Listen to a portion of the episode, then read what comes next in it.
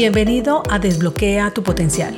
Mi nombre es Andrea Galindo, coach ejecutiva y en este espacio quiero brindarte información de coaching, emprendimiento, crecimiento personal y profesional, liderazgo, herramientas y un poco más para acompañarte a potenciar tus habilidades y llevar tu vida y negocio a otro nivel. Quédate que comenzamos.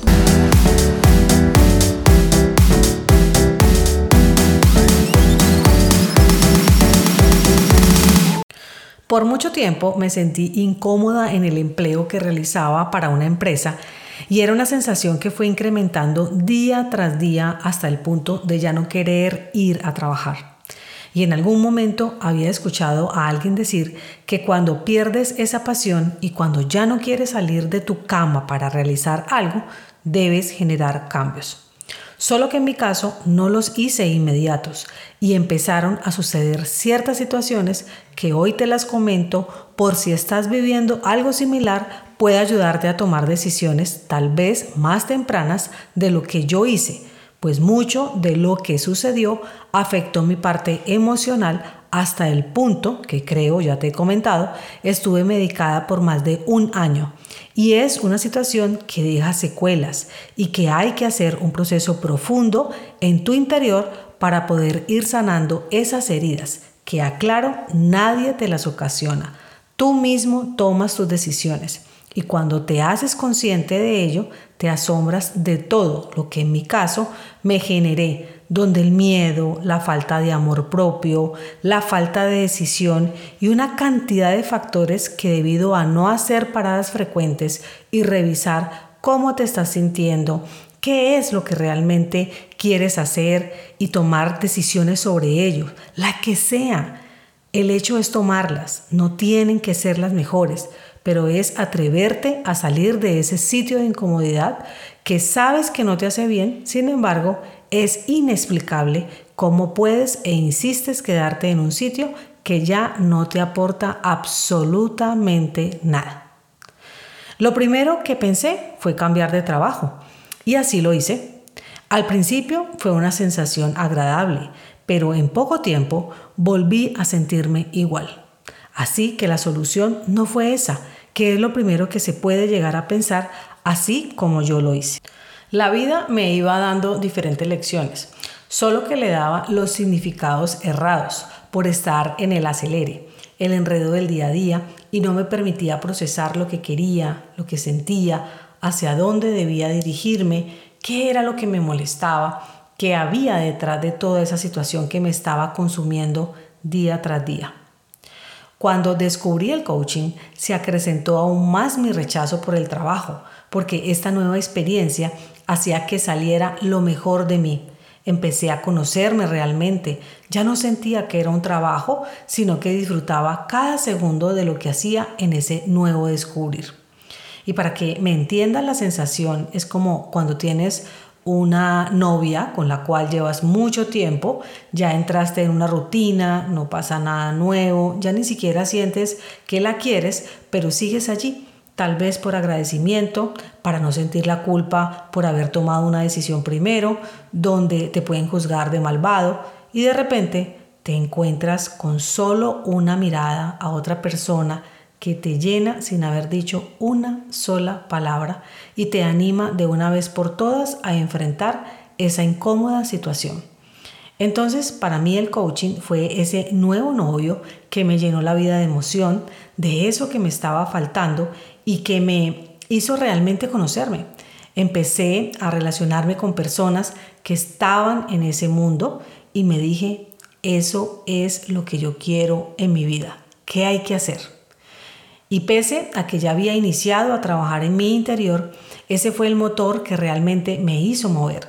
Encontré lo que me apasionaba, encontré mi porqué. Desde ese momento empecé a involucrar muchas actividades que realmente me generaban bienestar. Lo que pasa es que son muchos años haciendo las mismas cosas y salir de allí toma tiempo. Lo importante aquí es sostener esa energía, sostener esas prácticas para poder ir viendo el cambio, dado que como lo he hablado en otras oportunidades, los pensamientos se van reemplazando con esos que ya tienen una mayor fuerza en ti porque los estás recordando con más frecuencia y si le adicionas esa emoción de satisfacción, el cerebro va a entenderlo muchísimo más rápido. Para algunas personas el periodo de la pandemia fue algo trágico, situaciones complejas y que no soy indiferente a ello. Sin embargo, yo tengo que decir que para mí fue todo lo contrario, porque el estar encerrada sin poder salir me hizo entender que esos momentos de estar en casa, de disfrutar, de compartir con mi familia, de hacer un almuerzo, de tener esos espacios que en mi día a día laboral no me lo permitía porque estaba montada en un avión casi todas las semanas durmiendo en diferentes sitios, llegué al punto en despertar y tener que pensar lo suficiente para saber en qué ciudad me había despertado ese día. El nivel de trabajo era alto y los espacios para encontrarme conmigo misma, para tener un poco de diversión y de relajación, prácticamente no existían. Hoy pienso que tal vez era una manera de ocultar ese desánimo, aburrimiento y esa falta de decisión. Estaba prisionera. Y bueno, finalmente me dediqué a lo que me daba satisfacción. Renuncié a mi empleo, como lo saben, tenía supuestamente muy claro que no quería, por ejemplo, dedicarle 12 horas a mi trabajo, vivir en el corre-corre, dejar mi vida familiar y personal por fuera, no darle importancia a estar sola y disfrutar de ello. Y en algún momento, estando en este proceso de disfrute, de organización de mi negocio, de la atención a mis clientes, de centrarme en la estrategia, en la productividad, me encontré nuevamente en un nivel alto de trabajo, solo que como estaba tan apasionada por lo que hacía y no sentía realmente que estaba trabajando, no me había dado cuenta que había caído en el mismo ciclo que cuando estaba empleada. Es decir, dedicándole demasiadas horas al trabajo, dejando por fuera ciertas situaciones importantes de manera personal. Esto fue como una bofetada cuando me detuve con una mentora que contraté a revisar todas las situaciones que estaba transitando en mi día a día, encontrando que tenía las mismas variables, tan solo que era en otro espacio y otra empresa, en este caso, era la mía. Entonces pasé a ser prisionera en mi propio negocio. Cuando haces lo que amas, tienes pasión y muy claro el por qué la energía pareciera que no se te agota. Por eso sientes que no trabajas, pues disfrutas lo que haces. Había vuelto una vez más a desviarme de lo que promulgaba, que era invertir más en mi desarrollo y crecimiento personal que en un negocio.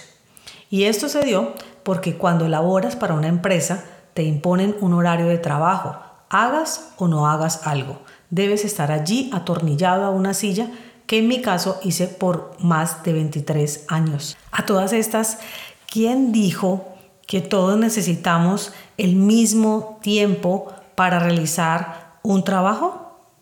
Por eso siempre estuve en desacuerdo en cumplir un horario, porque si entiendes el tema de optimizar el tiempo, de la productividad, puedes hacerlo probablemente en la mitad del tiempo que lo hacías antes.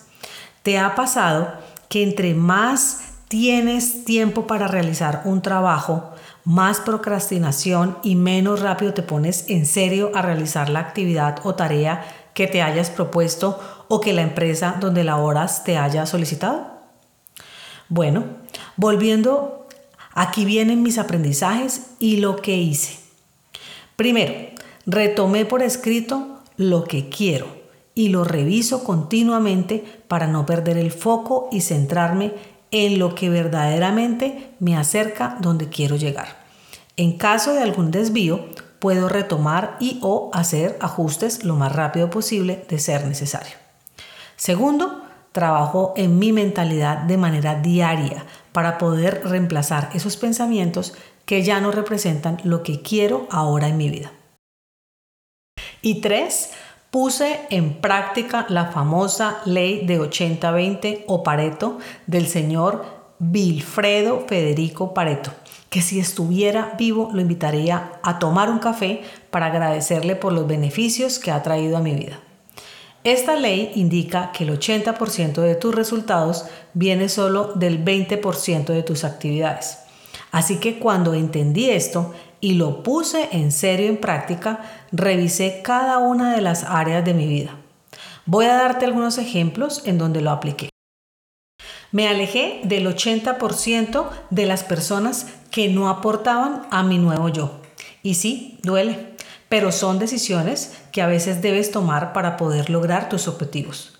También le di prioridad al 20% de las actividades que me daban el 80% de los resultados en mi negocio. El resto las delegué o les di un tiempo mínimo. Con eso liberé un espacio precioso para mí, haciendo que trabajara menos. Aquí acorté horarios para obligarme a priorizar más, minimicé la lista de cosas diarias por hacer y me puse plazos retadores para hacer práctica y evitar la procrastinación. En fin, te invito que hoy tú también hagas una revisión profunda en todas las áreas de tu vida y gestiones tu tiempo para que tengas espacios de disfrute y goce y puedas ser libre y no prisionero de tus propias decisiones. Espero que podamos encontrarnos la próxima semana con otro tema donde mi principal objetivo es aportarte desde mi experiencia. Te envío un abrazo. Chao, chao.